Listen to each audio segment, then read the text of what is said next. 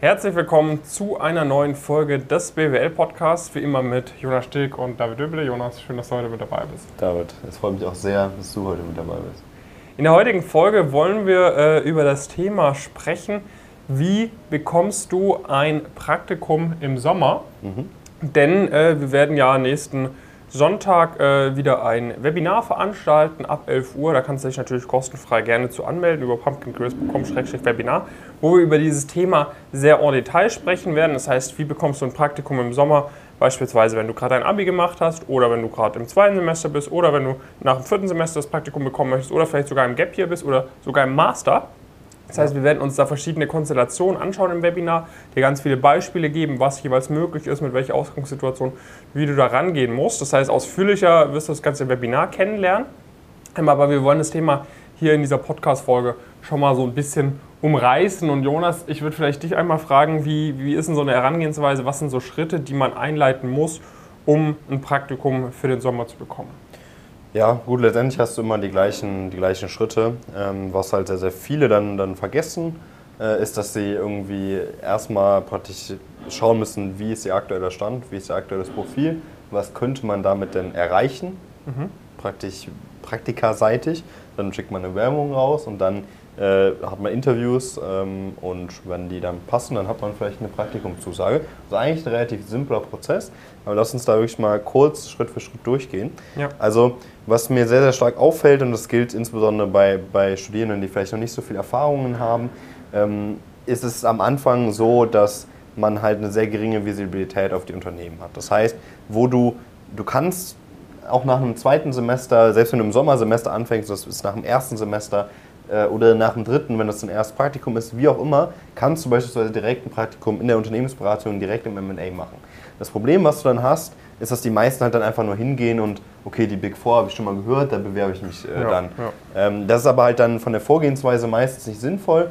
Erstens praktisch, weil äh, das viel zu wenig Bewerbungen sind dann in aller Regel und äh, zweitens, äh, weil das vielleicht auch gar nicht die beste Option ist, je nachdem, wie gut dein äh, Profil äh, ist. Gibt es vielleicht noch andere Optionen, die dir gar nicht so bekannt sind, ähm, die du aber praktisch auch noch mitnehmen könntest. So, das heißt, viele haben gar keine Ahnung praktisch, wo sie sich bewerben können, schicken deswegen viel zu wenig Bewerbungen raus und holen deswegen nicht das Maximum raus. Denn letztendlich ist es immer so, dass du immer dafür aimen solltest, gerade am Anfang, dass du so diese 30, 35 Bewerbungen voll kriegst und dann natürlich auch ein Gefühl dafür haben solltest, wie gut sind denn die einzelnen Unternehmen, wo ich mich da bewerbe. Weil es bringt ja auch nichts, wenn du dann irgendwie eine Bewerbungsunterlage äh, rausschickst und an irgendwie zehn Unternehmen und von diesen zehn Unternehmen hast du aber gar keine Ahnung, was denn jetzt wie gut ist, sondern du hast einfach M&A gegoogelt und das waren halt die paar, die irgendwie mal eine Stellenanzeige sch äh, schalten und vernünftiges SEO irgendwie ja, ja. Äh, haben. Das heißt, das ist halt dann so ein bisschen, äh, bisschen die erste ganz, ganz große Gefahr und eigentlich der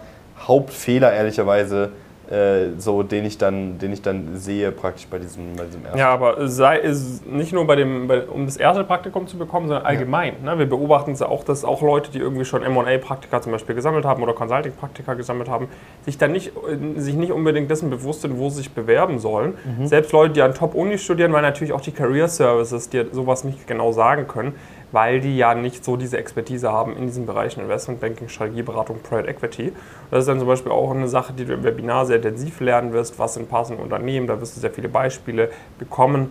Ähm, und du wirst wahrscheinlich auch äh, viele, viele Leute, die dir vorgestellt werden, haben eine sehr ähnliche Ausgangssituation wie du sie heute hast. Und dann kannst du sehen, okay, was haben die denn für Einladungen bekommen, wo haben die äh, Offers bekommen für Praktika.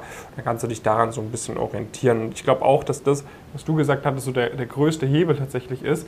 Weil wenn du, wenn du quasi nur nur, nur zwei relevante Unternehmen hast, versus du hast 14 relevante Unternehmen, wo du dich bewerben kannst, äh, da, da muss, müssen deine Bewerbungsunterlagen siebenmal so gut sein quasi in deiner Performance im Interview, äh, um das irgendwie hinzubekommen. Ne? Siebenmal so gute Bewerbungsunterlagen, das ist natürlich hier eine äh, sehr abstrakte Rechnung, aber das ist quasi unmöglich. Ne?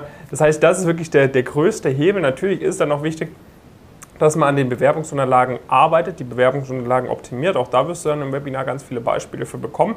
Aber da ist dann meistens so, Ähm, da ist dann der Hebel auch vorhanden, den muss man auch auf jeden Fall ausnutzen, aber das sind dann meistens irgendwie nur ein Hebel von, vielleicht kannst du da 100% rausholen, 200%, aber nicht so diese 7, 800, 900% oder so, wie du es eben bei der Auswahl von passenden Unternehmen machen kannst, wenn du dir wirklich bewusst bist, was dein Status Quo ist und was ein sinnvolles nächstes Ziel ist.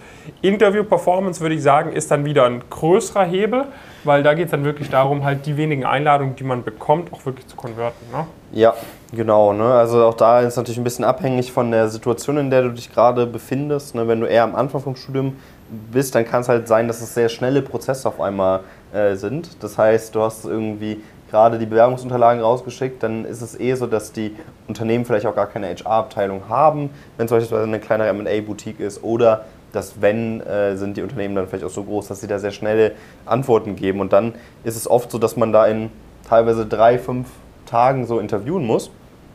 Und das ist halt dann das, so der ganz, ganz große nächste Punkt, den ich dann neben den Bewerbungsunterlagen natürlich auch ähm, oft mitbekomme, ist, dass die Leute halt, was, was leider dann der Approach von vielen ist, die halt dann nicht bei uns dabei sind zum Beispiel, ist halt, dass sie de facto eigentlich drei, vier Interviews brauchen, um zu verstehen, wie das eigentlich abläuft weil es gibt halt für diese, insbesondere für diesen ersten, ersten Praktiker, gibt es halt auch absolut keine vernünftige Literatur. Dann fängst du an, irgendein Buch zu lesen, was viel zu kompliziert ist, viel zu komplex und dich gar nicht vernünftig vorbereitet auf die Fragen, die dich dann irgendwie da erwarten. Und dann hast du halt irgendwie zwei, drei Interviews schon verhauen. Und wenn du dann halt wirklich nur diese zehn Bewerbungsunterlagen, äh, Bewerbungen rausgeschickt hast, dann ist es aller, aller spätestens da irgendwie dann auch, äh, auch Schluss, wenn du überhaupt so viele Einladungen darauf äh, bekommen hast. Ähm, das heißt, da ist halt so, woran wir da sehr, sehr stark arbeiten, ist halt eher so, dass du am Anfang hast du viel so diese Effizienz, dass du es schaffen musst, auch in kürzerer Zeit sehr schnell äh, das mitzubekommen. Bei uns im Coaching beispielsweise ist es halt dann so, dass wir eigentlich immer mittlerweile eine Person haben, mit der man da sprechen kann, wo man auf einen Erfahrungsbericht äh, Zugriff bekommt praktisch und somit halt sich sehr spezifisch auch vorbereiten kann. Nicht irgendeine ewig lange Frageliste durcharbeiten muss, sondern zum einen hat man die Möglichkeit, direkt in den Austausch zu gehen mit Leuten, die das irgendwie schon gemacht haben. Also äh, kann sich dann anhand dessen, dass es halt auch nicht meistens nur ein, zwei Leute sind, sondern eher so drei, fünf, kann man dann sehr genau herausfinden, was eigentlich so erwartet im Interview. Und darauf basierend äh, und praktisch der Frageliste, die bei uns auch nochmal priorisiert ist, hat man dann die Möglichkeit, auch innerhalb von sehr kurzer Zeit äh, sehr effizient und sehr schnell sich vorzubereiten, sodass alle Interviews dann potenziell auch in der ersten Bewerbungsrunde direkt äh, erfolgreich sein können. Hinten raus ist dann natürlich immer, äh, immer nochmal noch mal so, dass es dann eher ein bisschen, bisschen Optimierungsthematik ist und dass dann man sowieso der Zeitraum deutlich, deutlich länger ähm, deutlich länger wird, dann ist es aber auch in aller Regel so, dass du da jetzt auf jeden Fall äh, also gerade im Investmentbanking, aber wenn du dich jetzt bei einer Top-Strategieberatung äh, bewirbst, bist du jetzt auch schon zu spät dran. Und das ist dann halt einfach so. Ähm, da, deswegen macht es auch nicht so viel Sinn, dass wir da nochmal großartig äh, drüber sprechen. Bei allem, was, was jetzt nicht, äh, nicht üblichen Top-Player ähm, ist, ist es aber auch so, dass es von der Timeline definitiv noch, äh, noch passt und da gibt es definitiv noch genug Stellen. Genau, und äh, all das wirst du dann, wie gesagt, nächsten Sonntag im Webinar lernen. Wie gesagt, den Link zur Anmeldung findest du direkt unten in der Videobeschreibung oder in den Show Notes. Alternativ gehst du einfach auf pumpkincareers.com-webinar und sicherst dir da einen der Plätze. Dann können wir da nämlich für drei, vier Stunden drüber sprechen. Du kannst all deine Fragen stellen. Wir haben QA. Du kannst über den Chat deine Fragen stellen, dein Profil mit uns teilen und so weiter. Dann können wir dir dort live Feedback geben und live auf deine Fragen eingehen, sodass du wirklich ganz genau weißt, wie du dir das bestmögliche Praktikum für den nächsten Sommer sichern kannst. Und wir werden natürlich im Webinar auch noch ein bisschen detaillierter darauf eingehen, wie wir da im Elite-Coaching rangehen und dir da ein paar von unseren Geheimnissen und Tricks verraten. Genau, das war's mit der Folge. Wir freuen uns, wenn du beim Webinar dabei bist und dann bis zur nächsten Folge. Viele Grüße.